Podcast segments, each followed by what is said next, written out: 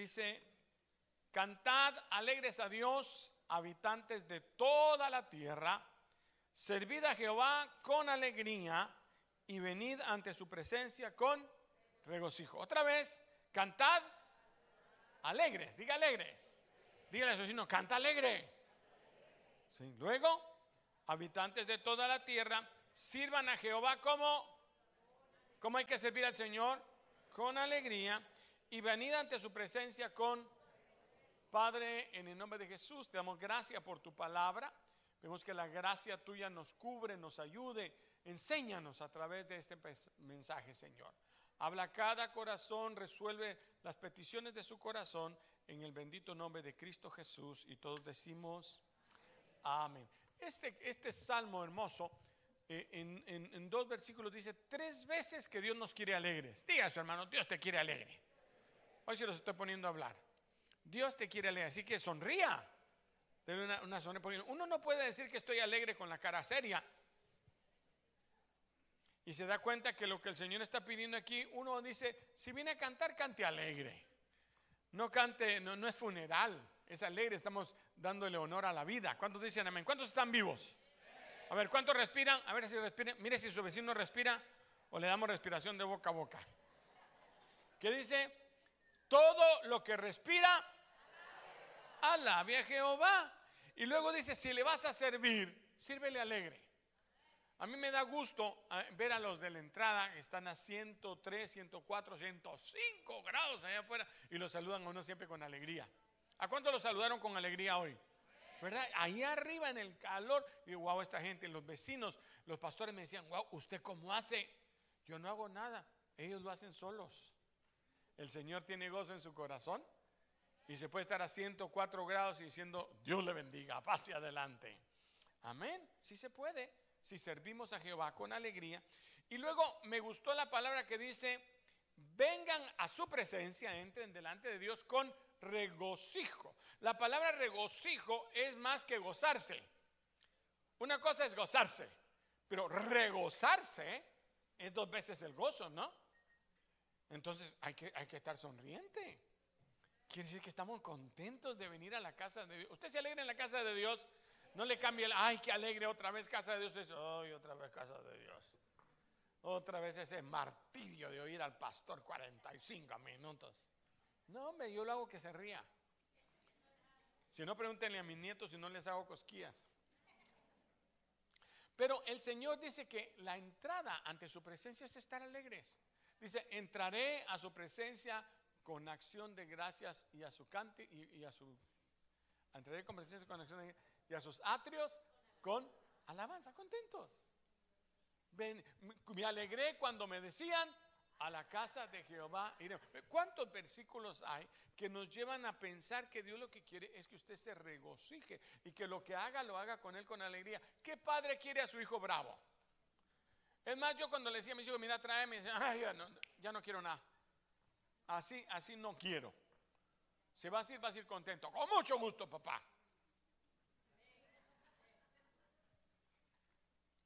Vengamos a la casa del Señor con gozo y alegría, porque la palabra del Señor se aprende mejor así.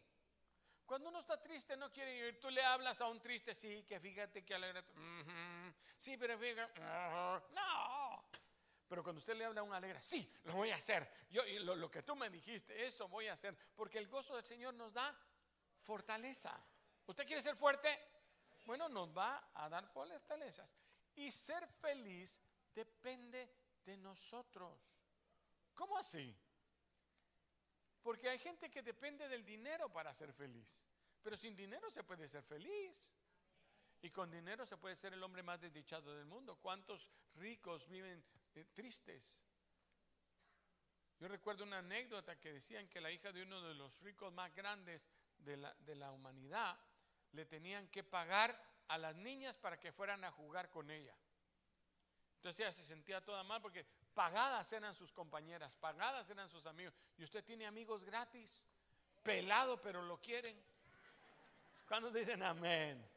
Esa es la gracia de Dios. Esto es lo lindo de aquí, hermano. ¿Sí? Ser felices depende de nosotros. Claro, que para ser felices debemos superar algunas circunstancias de la vida. Hay amenazas a nuestro gozo.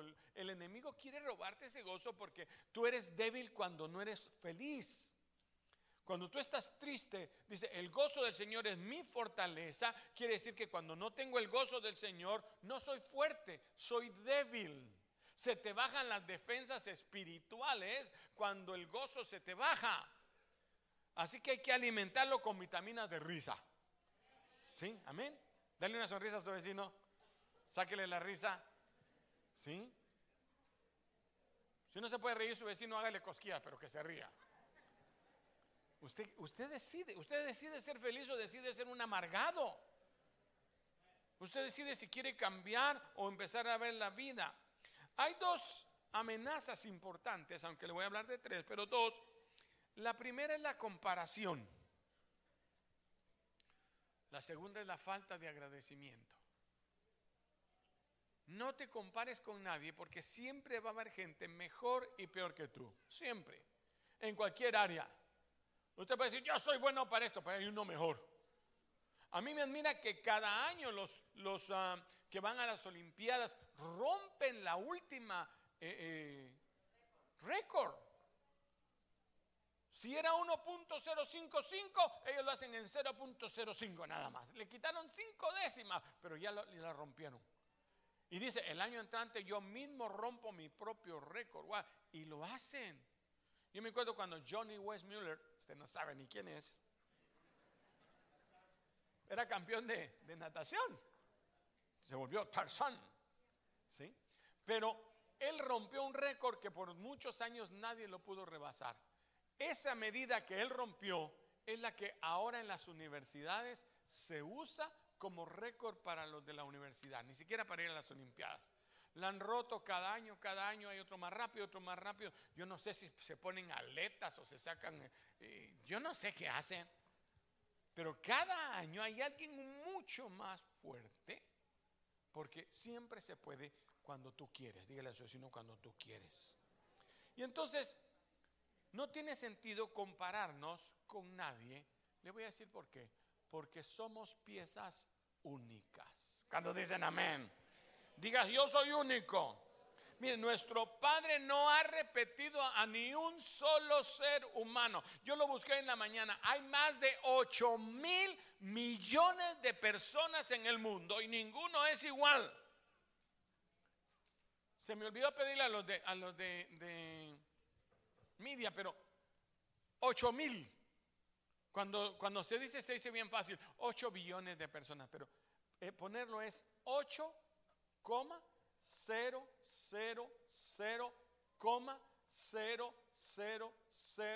8,000,000,000. ¿Pueden escribirme 8 mil millones ahí arriba? Es que es un número escandaloso. Y resulta que ninguno de los 8 mil millones de personas son iguales a mí. Ni a usted. Las huellas digitales de 8 mil millones de personas, todas son diferentes, se parecen. Usted, oh, no, pero usted la pone y no son iguales. El, iris del ojo, porque ahora lo hacen, si no pueden hacer, lo ponen. 8 mil millones son diferentes todos. Es más, el derecho no es igual al izquierdo. Ahí diríamos 16 mil millones de, ojos. ¿Qué más? El DNA, el ADN, ¿sí? De, las personas, todos son diferentes. ¿Sí me lo pueden poner o no lo saben? Es que es bien difícil ese número. 8 mil millones. Y todos somos únicos. Dígale a su vecino, yo soy único. Mire, usted puede ver a su vecino, mira a su vecino, se da cuenta, es más feo que usted. Dígale, dígale su vecino, yo soy más lindo que tú, dígale.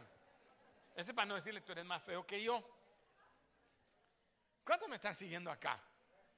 Todos somos diferentes. Mire, aquí habemos güeros, morenos, hay algunos que son gordos y otros que somos flacos.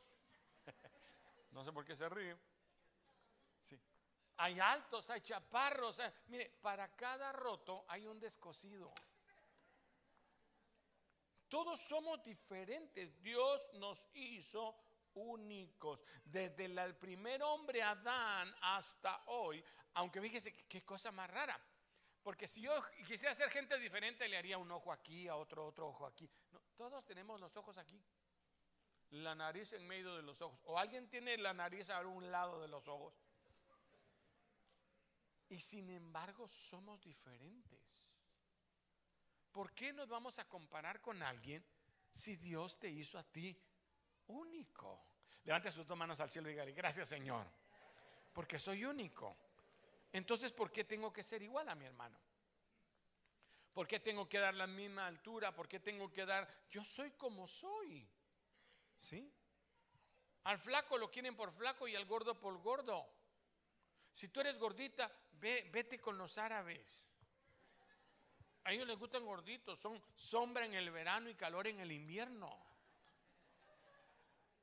Yo sé que eso les gusta. Y vete a la India si eres flaco porque ahí quieren hacer caldo de lo que sea.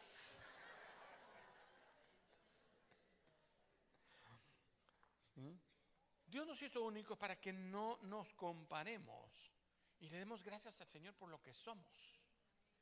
Dios tiene un plan para ti único. El plan de tu hermano no es tu plan. Las promesas de Dios son diferentes para uno y para otro. Pero la falta de gratitud nos priva de felicidad. No agradecemos lo que somos. Ay, si yo quisiera ser más alto, pero, pero eres inteligente. Pero eres especial, pero hablas bien, pero no sé, trabajas de alguna forma. Algo bueno sal de hacer. Fíjese que de esos hermanos negativos, eh, quiso eh, agarrar al pastor en, cuando él dijo eso. Cuando el pastor dijo, toda la gente tenemos algo bueno. Y le dijo, ¿y qué tiene de bueno el diablo? Entonces el predicador le dijo que es perseverante. Todos los días le damos una buena zumba y de todas maneras al día siguiente nos vuelve a querer tentar. Es perseverante, tal vez tú eres perseverante. Perseverante en seguir haraganeando. Hay muchas perseverancias, pero tú tienes algo que Dios te preparó, tú tienes una característica especial que Dios tiene para ti. Somos una pieza única del rompecabezas. Aunque todas las piezas se parecen, no todas encajan en el mismo lugar. Y dejamos de agradecerle al Señor por lo bueno que tenemos. A veces por estar viendo lo malo, lo que tiene el vecino, eh, no lo tengo yo, nos entristecemos todos amargados, que a mí no me tocó, que mi vida en el pasado, pero ahora eres feliz. Comes, mire la cara a su vecino, usted come como cuatro veces al día. ¿Sí? Queremos, comemos lo que sea. Estamos en un país tan bendecido. ¿Cuántos dicen amén? ¿Cuánta gente quiere entrar aquí y nosotros ya estamos adentro? Cuando yo voy a mi tierra, todo el mundo se quiere venir conmigo y digo, tan famoso soy. ¿Sí? Quieren venir, tú ya estás. Y se nos olvida agradecerle al Señor. Ay, sí, Señor, que yo no tengo esto, que no tengo el otro. Lo puedes tener. Porque el Señor dice, pedid y se os dará. Porque hay tantas promesas, pero no, no, no nos acordamos de ellas. Ahora, Ana, en la Biblia, era la madre de Samuel. ¿Cuántos recuerdan eso? Una Ana que al principio era estéril. No podía tener hijos, pero al final termina teniendo cinco o seis por ahí. ¿Sí? ¿Cuántos quieren cinco o seis para orar por ellos? Ya nadie levanta la mano, miedosas. Bueno, Ana es estéril y llora. Llora todos los días tanto que su marido le dice, Ana, ¿acaso no te soy yo mejor que diez hijos? Ah, molestas más, peor que marido. Sí, pero le, decía, no te soy yo mejor que diez. ¿Por qué lloras tanto? Estás amargada. Es que Penina, la otra esposa de su, de su esposo, antes se valía, ahora ya no. Dígale opción, antes se valía. La, la insultaba con su manera de ser. Ella logró tener hijos luego y le pasaba los hijos a Ana y le decía, viste, yo sí puedo, tú no puedes. Yo no sé qué palabra le diría o qué hacía, pero ella lloraba todo el día y se amargó, diga, se amargó. Tanto que ya ni quería ir a la iglesia, no quería hacer nada, pensó que su vida ya no tenía razón de ser. Y llegó un día de repente y dijo, voy a ir a la iglesia a ver qué pueden hacer por mí. Y derramó su corazón delante de Dios. ¿Delante de quién? Ella está orando. Yo no sé qué le decía porque la Biblia dice que solo movía sus labios. Yo me acerqué para oír, pero no oí nada. Y, y, sí me puse la Biblia aquí. No me entendió, no importa. Y, entonces, y entonces dice que el sacerdote la vio, que hacía así, y dijo, digiere tu vino, borracha. Y ella le dijo, no, solo eso me faltaba, ahora hasta piensan que estoy borracha.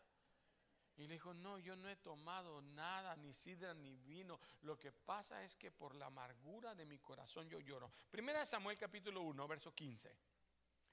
Y Ana le respondió diciendo, no, Señor mío, yo soy una mujer atribulada de espíritu. ¿Qué era? Oiga, hermano, esa palabra se oye fea. Estar uno atribulado es como ser maestro de la clase de niños de ahí atrás. Atribulado es algo que de verdad tú ya no soportas, que es un dolor constante. Y dice, soy atribulada y de espíritu. Y sigue diciendo, no he bebido ni vino ni sidra, sino que he derramado mi alma delante de Jehová. Verso 16. No tengas a tu siervo por una mujer impía, porque por la magnitud, por el tamaño, por la gran cantidad de mis congojas, de mis tristezas, de mis angustias, de mi aflicción, yo he hablado hasta ahora. ¿Cómo se sentía esa mujer? Terrible. ¿Para qué vivo? Mejor me muriera. ¿De qué me sirve? ¿A dónde voy a llegar? Por más que me esfuerce. ¿Cuántos hemos tenido a veces ese pensamiento? Porque en medio de la depresión, usted sabe que una de las medicinas que más se vende es contra la depresión contra la angustia. Se venden millones de dólares. Hay industrias completas solo de esa pastillita chiquitita, pero la gente se la vive tomando. Porque es que no puedo vivir sin, sin la pastilla para la depre. Es que me agarra la chiripiolca. Sí, sí, y les, les, les agarra feo. Y alguno que otro de por aquí también. Y como también yo lo he vivido, yo sé lo que es eso. En algún momento yo sentía que no había esperanza para mí. ¿Para qué la vida? Yo me sentaba en la cama, hermano, y empezaba el día. Y de repente ya era de noche y me tenía que volver a acostarme. Se me pasaba el día. Y no entendía, ¿para qué vivir? ¿Para qué Dios nos crió? Es que entonces de plano no existe Dios. Y empecé a dudar, a poner todo. Y mi corazón todos los días se amargaba. Y esta mujer la miró así.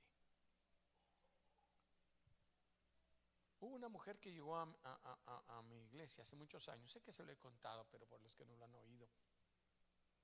La vi mala, peinado así todo mal, llegó, caminaba así, toda rara. Entró con sus dos hijos, unos hijones así, güerotes, grandotes. Y entró con, entraron con ella y dijo, uy, ¿quién será esta señora?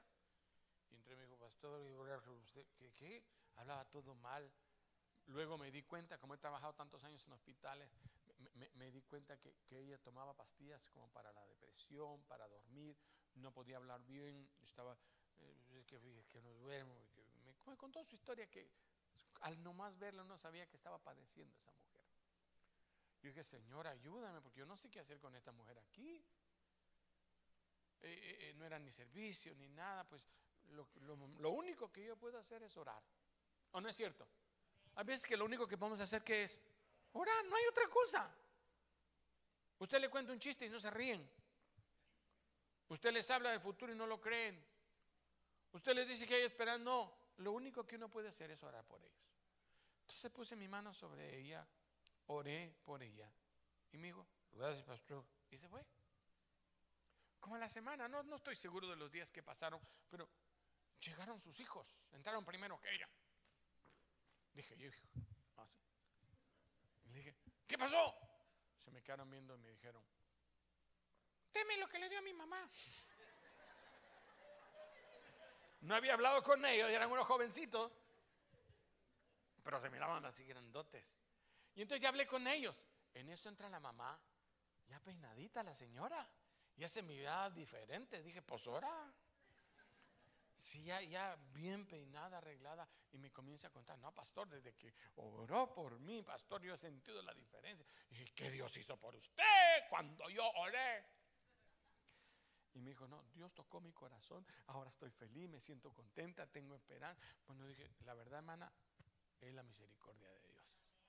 ¿Cuántos dicen amén? Solo había pasado una semana. ¿Qué hace el cambio? Entonces, cuando miro a esta mujer, cuando miré a esa mujer, me acordé de Ana. Ay, no, lo que tengo es amargura de corazón. No sabemos si el anhelo de ser madre era lo que lo tenía ahí angustiada, porque era una vergüenza no poder tener hijos.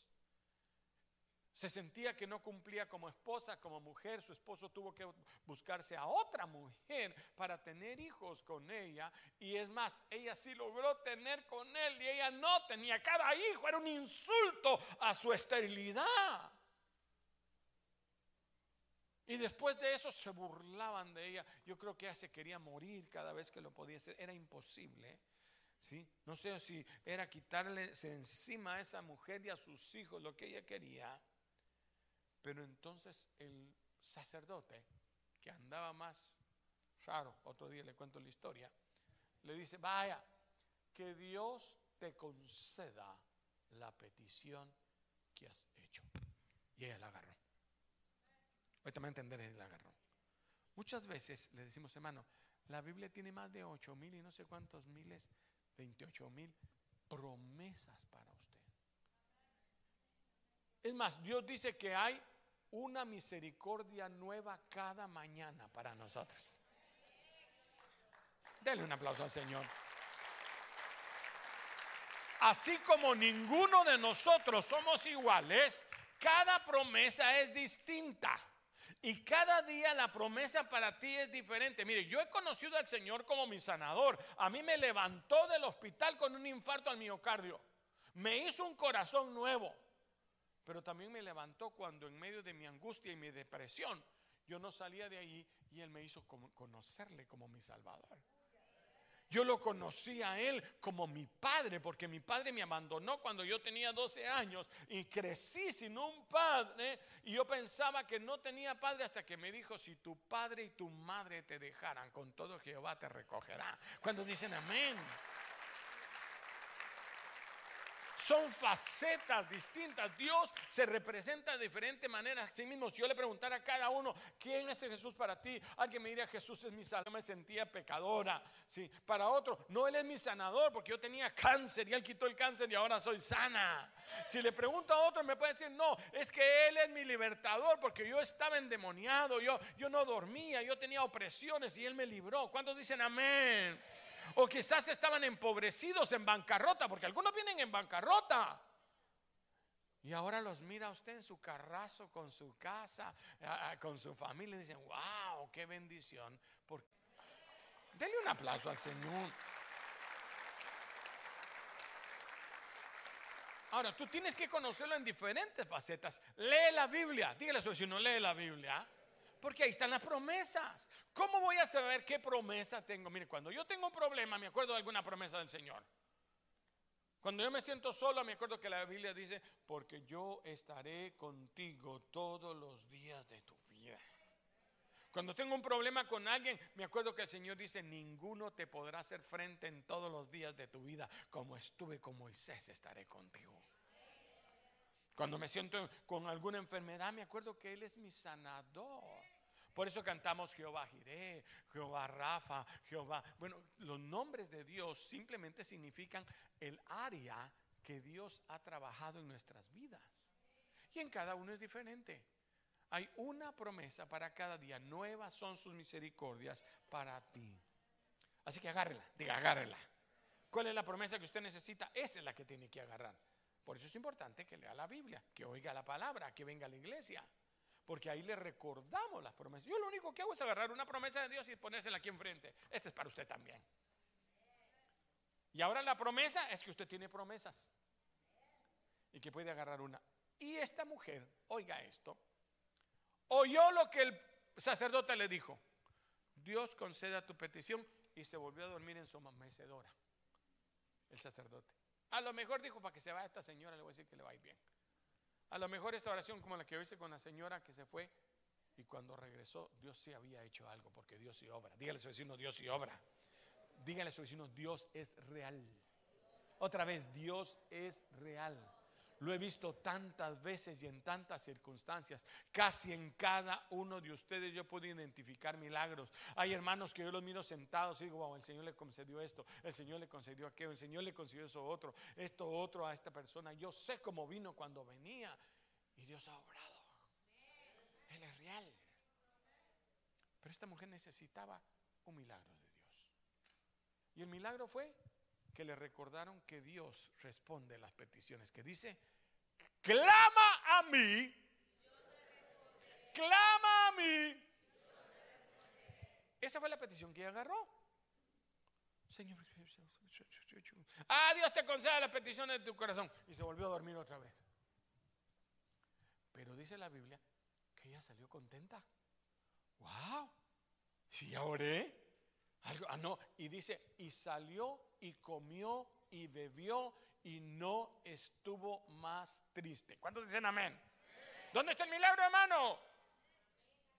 Todavía no ha pasado nada. Ella ni, siquiera ha visto al esposo. Entra a la casa, el cana, el canita, hello baby. Y el cana no estaba. Pero yo, yo como, yo tengo un hambre, me voy a preparar para este embarazo. No está embarazada, no ha dormido con su esposo, no ha pasado nada, pero ella ya tuvo el milagro. ¿Sabe por qué? Porque se embarazó de la promesa. Dice el doctor Cho, se embaraza. ¿Cómo así, hermano? Exactamente, usted toma la promesa y la hace suya. Es como la que está embarazada y no lo sabe. Ahí se está gestando ya. Ahí van las células, ya se están multiplicando, una a dos, de dos a cuatro, cuatro a ocho, están creciendo. Me siento panzoncita como que he comido muchos tacos últimamente. Hasta que de repente se entera, ah, es que yo ya estaba embarazada. Así es el milagro de la fe.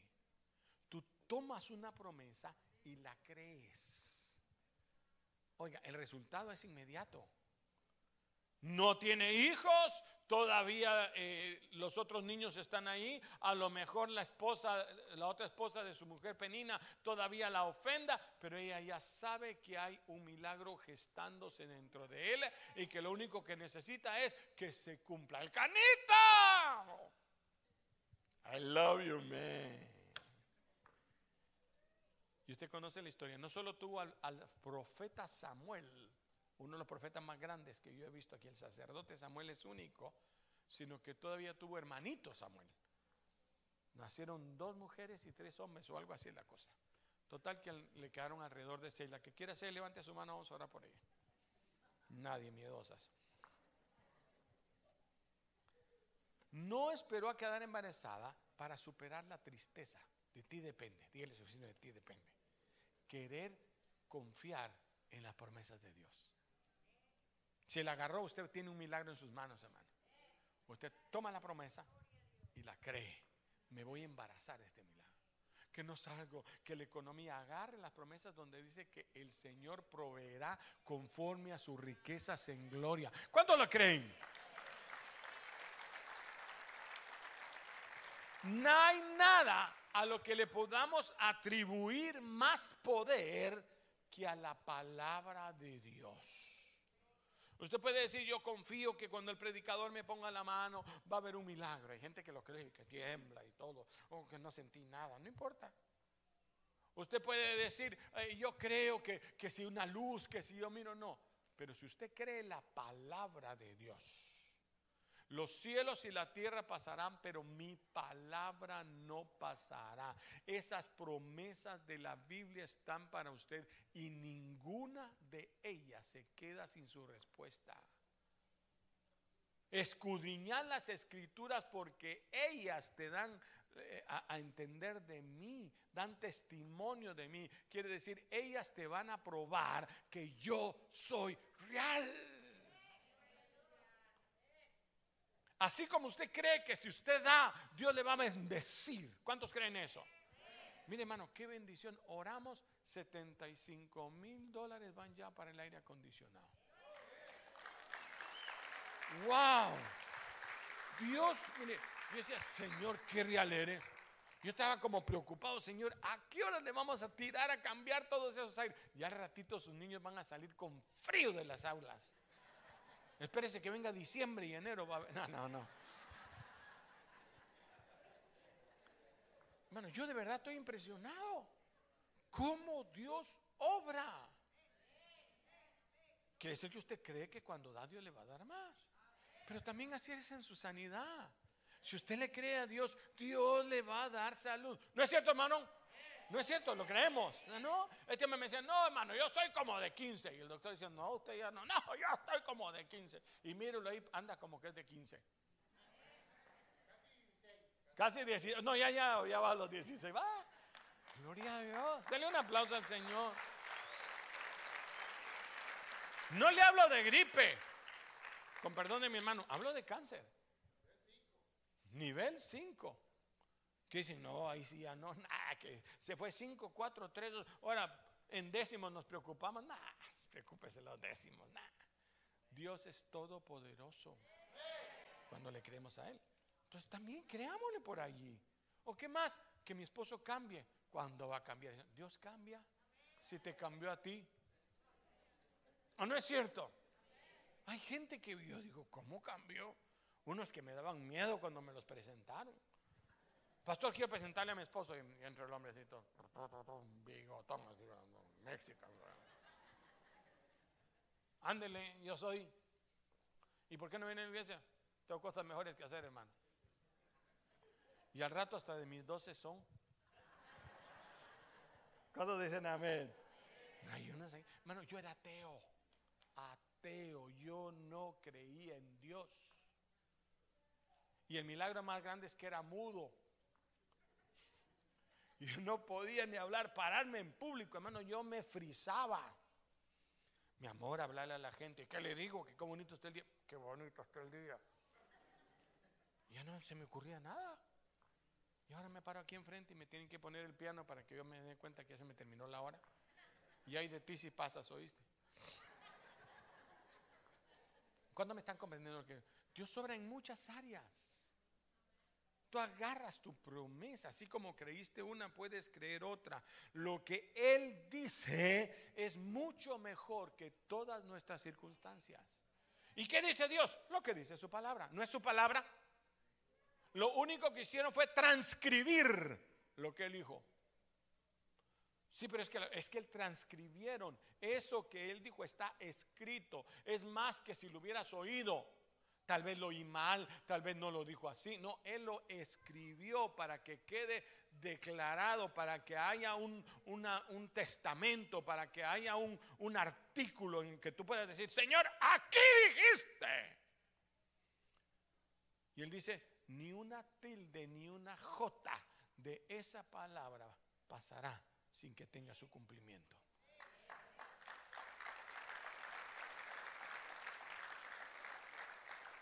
Lo que él dice es mejor que lo que el médico dice. Lo que él dice es mejor que lo que los economistas digan. A mí me mandaron a decir, usted tiene que irse del país en ocho días. Y esto es, dijeron la palabra, irrevocable.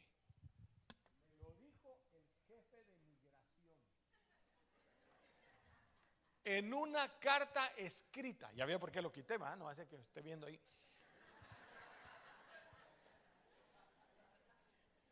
Me lo dijo en una carta escrita. Hermano, yo me sentí, porque yo le creí.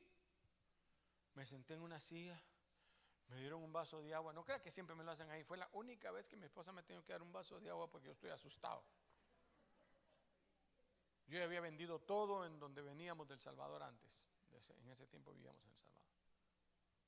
Yo ya había salido de todo, ya no tenía esperanza, ya había quemado mis barcas de regreso y me mandan a decir, usted tiene que salir del país.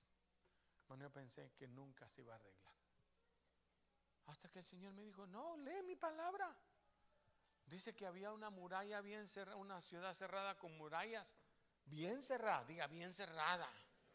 Y que no se podía penetrar. Si usted lee ese pasaje así dice, ahora Jericó estaba cerrada y bien cerrada. Y había un muro como el tamaño, el ancho de un freeway. Que la gente se subía encima por cientos. Y, dijo, y Dios les dijo, marchen a su alrededor. Es todo lo que tienen que hacer. ¿Quién cree que se caen las murallas alrededor de marchar? Y mi esposa me dice, vamos a ir a darle siete vueltas a migración. No sé por qué terminé contándoles, alguien lo necesitará. Y le dimos las siete vueltas, siete días, el último día siete vueltas.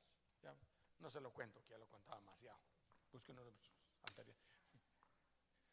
Al séptimo día, en la séptima vuelta de ese día, nos fuimos a la casa. Yo iba tranquilo. Y al último día hasta le dije a la cámara, me acuerdo que me le quedé viendo a la cámara, porque al principio tenía pena cuando pasaba frente a la cámara. Pero ese último día le dije, ustedes van a obedecer la voz de Dios. Y mi Dios, ¿te acuerdas? Nos paramos, ya, que me miren, ya aquí soy Alberto Durán. ¿Y qué? Al siguiente día me llega una carta que había una oportunidad que fuéramos a Guatemala y que ahí me iban a hacer la entrevista. Y a otros pastores los habían mandado a su tierra y ya les dijeron, lo siento, pero no se la damos. Así que no crea que ahí terminaba la historia. Pero nos fuimos confiando en Dios. Para que hacerle larga la historia, ahora yo soy American Citizen.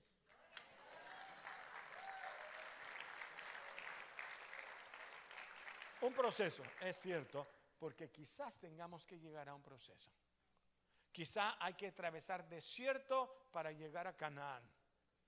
Pero ese desierto te va a quitar toda la humanidad tuya, todo lo que tú crees que vale, todo, y vas a confiar únicamente en las promesas de Dios. Porque muchas de nuestras aflicciones, muchas veces van a venir aflicciones temporales. Diga, la aflicción es temporal. Circunstancias son temporales que Dios te bendiga, amigo. Siempre te bendigo, ¿viste? Las aflicciones son temporales. Las circunstancias cambian, Dios no cambia. Se lo vuelvo a decir porque quiero que se le quede en el corazón. Circunstancias cambian, Dios no cambia. Hoy me siento mal, hoy me miran de menos, hoy no tengo dinero, mañana será otro día. A veces yo me acuerdo cuando me sacaba tía, mi abuelita. Decían, Betty, usted va a jugar ahí afuera. Y se sentaba con mis primos a darle su pastelito. Y a mí me sacaban, usted va a jugar ahí afuera. Porque sabían que yo me le prendía la piñata y se las arrancaba, que yo metía el dedo en el... Que me dejaban una silla sentada y ahí me encontraban. Yo, yo, yo entiendo por qué lo hacían. Hubo un tiempo que dijeron, no se junten con él porque es mala influencia. Pero circunstancias cambian, dígale a su vecino, circunstancias cambian. De repente un día, y hace muchos años, la misma abuelita me llama y dice, por favor, busca a tus primos. Ellos necesitan de tu consejo. Necesitan que tú les hables, cuéntales qué Dios ha hecho ¿Cómo de ser la oveja negra me convierto en el pastor de la familia? ¿Cómo cuando tienen una necesidad me llaman? Y si están muy lejanos, me dicen, ay, oran por nosotros. ¿Cómo Dios puede cambiar circunstancias? Cuando le creemos a Él. ¿Cuántos le creen a Él?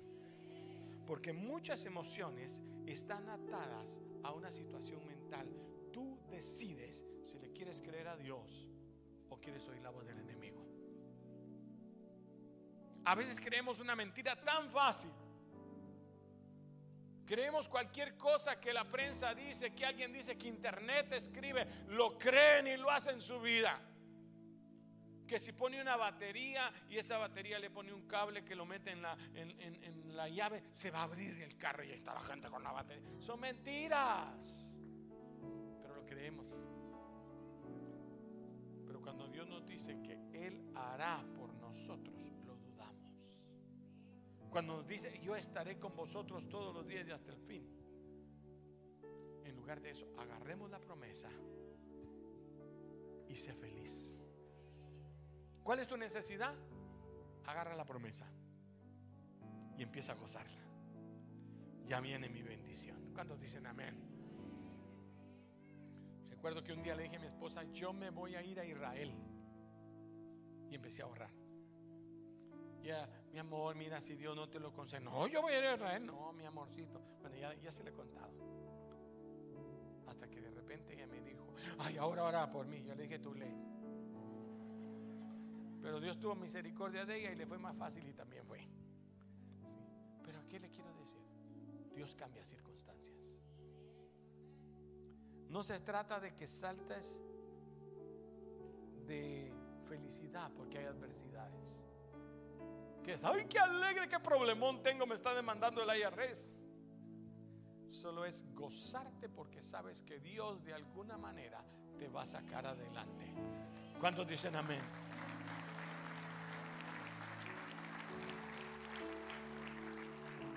Por eso entiendo cuando el apóstol escribió en segunda de Corintios y puso lo siguiente.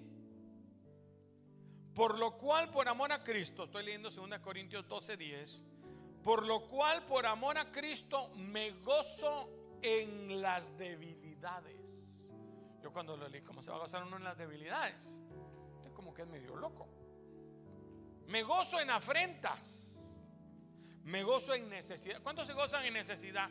¿Cuántos se gozan de no tener para pagar la renta? Me gozo en necesidades, en persecuciones, en angustias, porque cuando soy débil, entonces soy fuerte. Y el Señor me dijo, bástate mi gracia, porque mi poder se perfecciona en la debilidad. Ahí lo entendí. Cuando yo pensé que me iba de este país avergonzado. Cuando yo leo la carta y digo, me echaron.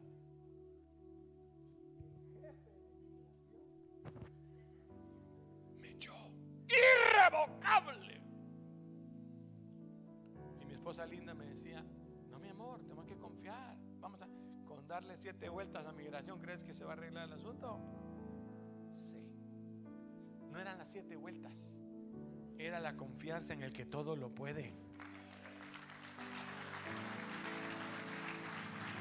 No es que me despeine el pastor, es la confianza en el Dios de los cielos. No es en que va a salir ahí algo, no, eh, no es buena suerte. Es que mi Dios es todopoderoso que Él da fuerzas al que no tiene ninguna, que Él hizo brecha en medio del desierto, que Él hacía que el agua le siguiera durante 40 años. No les faltó el alimento ni la ropa. Yo siempre me imagino a los niñitos de Israel que cubrieron 40 años con el mismo mameluco. La misma pijamita les fue creciendo. Así el gran Mickey Mouse. Yo no sé cómo Dios lo hizo. No sé cómo Dios me ha hecho llegar hasta aquí. Cuando yo juré la ciudadanía de los Estados Unidos. Cuando nos dijeron que éramos ciudadanos de Estados Unidos y oímos el himno nacional, hermano. Yo me di cuenta que tengo un Dios todo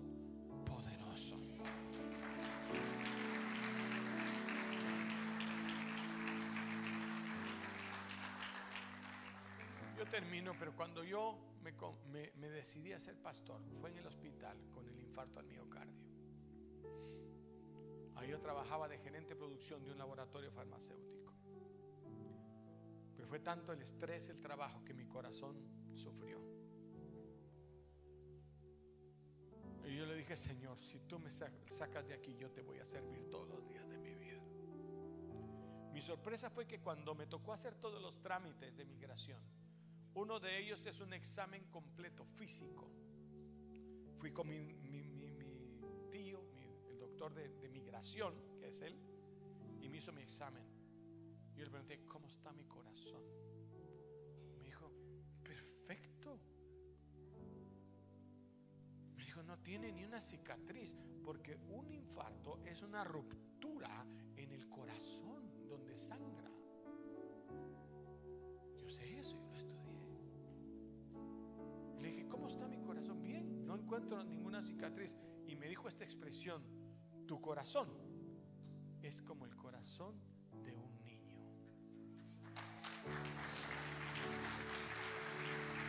Ese es el Dios que le predico.